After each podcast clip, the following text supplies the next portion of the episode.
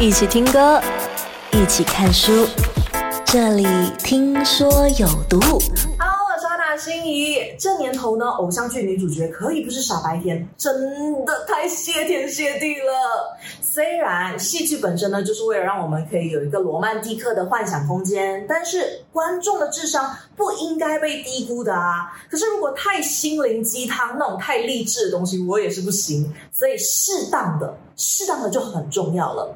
作者加上了编辑这样子的一个人物设定，真香台词必须品一品。这就是《月光变奏曲》，一起听歌，一起看书。这里听说有毒。分成了两个部分，一个呢是初里的社畜鸡汤，另外一个呢就是昼川追月光的浪漫告白。其实从第一集开始呢，虞书欣的角色这初里原本是金融系的，不顾一切去到上海圆月社当编辑，追的是文学方面。那他当然是怀抱着梦想的，可是现实层面他也明白，所以呢就有了那么一句：你懂什么？人生最好的状态就是。略带风霜，这叫梦想。人生最好的状态是略带风霜，仍有梦想。像初里这样子的一个社会新鲜人呢，真的可以让我们好多人都带入在里头。有一集他不是算了算每个月的薪资吗？然后大吼：“天哪，我竟然还欠这社会五百，怎么回事？”这个城市看起来灯火辉煌，可是，在那没有灯光的地方。的心酸，都只能自己默默的咽下去。是呀，从来就不会有人知道一个人表面风光的背后，他可能有多么的心酸，多么的努力。大家都学会了不把自己的坏情绪给表现出来，心酸都默默的咽下去。这大概就是现代社会人。一贯有的一个自我防护吧。很多人在感情上呢，会计较说我到底付出了多少，我要索取多少。所以我特别喜欢的是，当初里跟江雨晨说他自己的一段友情的时候，友情也是情，我在意的是我付出我自己的友情。是我们在每一段无论是友情、爱情，任何的相处之间，最在意的都是因为我付出了。都是真感情，总有事会力不从心，总有事会不随人愿。你又不是凉宫春日，没有愿望成真的能力，何不孤注一掷？至少老了之后不会后悔啊。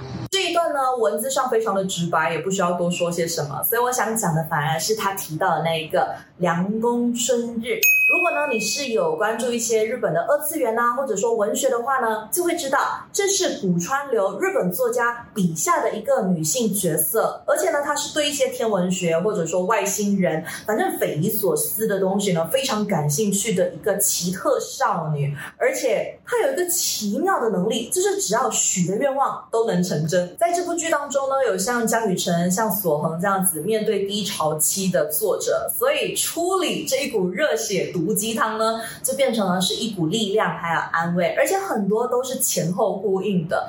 要是瞻前顾后的话，做事就很难全力以赴啦。有时候就是因为我们想太多，太害怕失败这一个曾经有过的 trauma，让你裹足不前了。可是他也说啦，正是因为过去的一点一滴，成就了现在的我。忘记了过去，不就是否定现在的自己吗？不愧是夫唱妇随的哦，我们的昼川老师呢也是这样子跟索恒说：如果你连过去的自己都接受不了，那还谈什么未来啊？当然，这番话他后续的时候跟初里一起走着回家的时候，他也有说：这个世界上无奈的事儿有很多，不是努力的就有结果。但是如果能看清了现实，依旧能勇敢的走下去，那么这些艰难就不会变成无奈，而是变成一种有意义的体验吧。某程度，他也是想起了自己的那一个处女座被爸爸整个撕了，撒着一片天的那一个难过的经验吧。我觉得除了这一些所谓的毒鸡汤很鼓舞人心之外呢，它有一些是好玩的台词。脸皮可厚可薄，但不能可有可无。因为一个人的脸皮厚跟薄呢，他可以因为对待不同的人事物需要一定的圆滑。可是如果你连脸皮都不要了，那叫做不要脸。为五斗米折腰是 OK 的，但是你为五斗米丢了人格，那就不行了。在这社会当中呢，很多时候你会面对别人对你的质疑，觉得说你来到了一定的年纪，来到怎样的生活，应该步入下一个如何的阶段。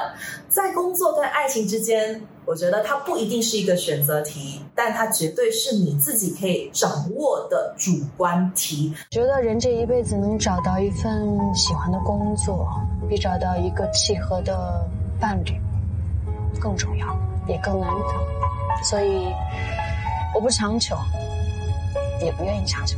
一起听歌，一起看书，这里听说有毒。说呢，我常觉得呢，这些偶像剧的浪漫告白多少有点怂，然后恶心，你知道吧？可是，在周川的诠释之下，那一个我被光所诱惑，还有一段一段的独白 OS。都可以感受到，天，这难道就是文人的浪漫告白吗？除了说是写的好之外呢，还得归功于丁禹兮他自己的台词功底是非常有渲染力的。此刻，正有一个年轻的小姑娘在我的厨房，穿着我的拖鞋，挥着我的菜刀，在给我和我的爱人做饭。我居然感受到了生活，它竟然是个动词。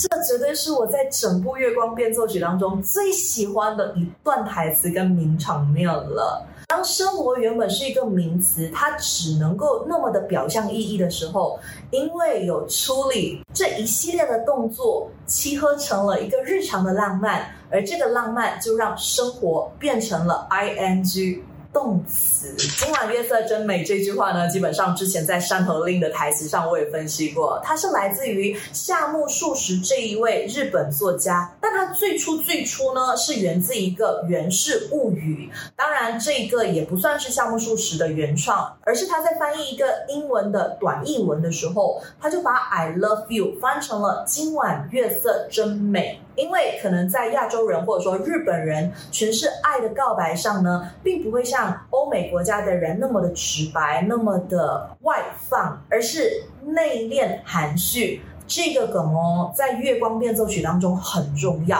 无论是前期的告白，还是后来，直到某一天，雪夜里，月光下，他对我说：“今晚的月色真好。”于是我回复了他一个句号，句号代表着。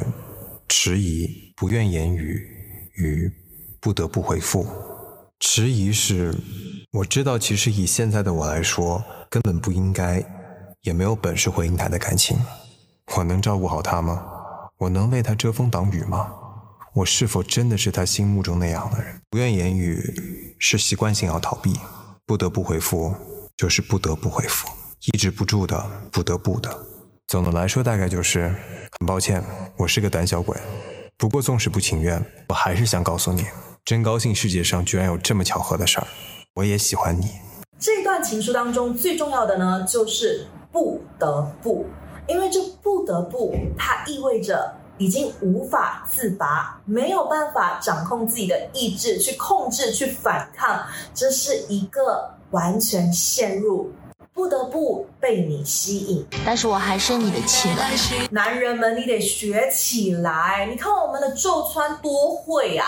当你惹怒了女朋友的时候呢，千万不要只是一句“哎呀，你不要生气了啦”，这样子的撒娇是不行的。哄完了之后还说：“好，你先气着，我受得住。”大家整理的台词是不是可以明白我说的？当一部剧它的剧情是合理的，安排设定人物都是合情合乎的，那才会让人觉得少女心不死，不仅仅只是那种浪漫的幻想泡泡，而是世间上也许真的还是有可以相信的爱情。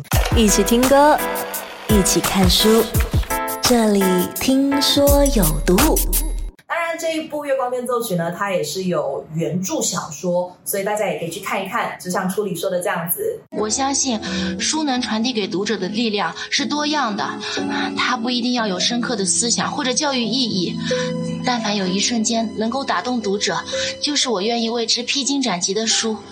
它是伟人伟记、历史传说，让你可以有很多很多的 input，很多的 knowledge；又或者它是小说、是漫画、是诗句，可以让你放松都好。一本书、一部戏，甚至是这样子的一个 video，如果可以让你呢从中听着听着、看着看着也 get 到一些什么的话，好像也挺不错的，对吧？我是安娜心怡，可以 follow 我在我的 social media 平台喽。一起听歌，一起看书，这里听说有毒。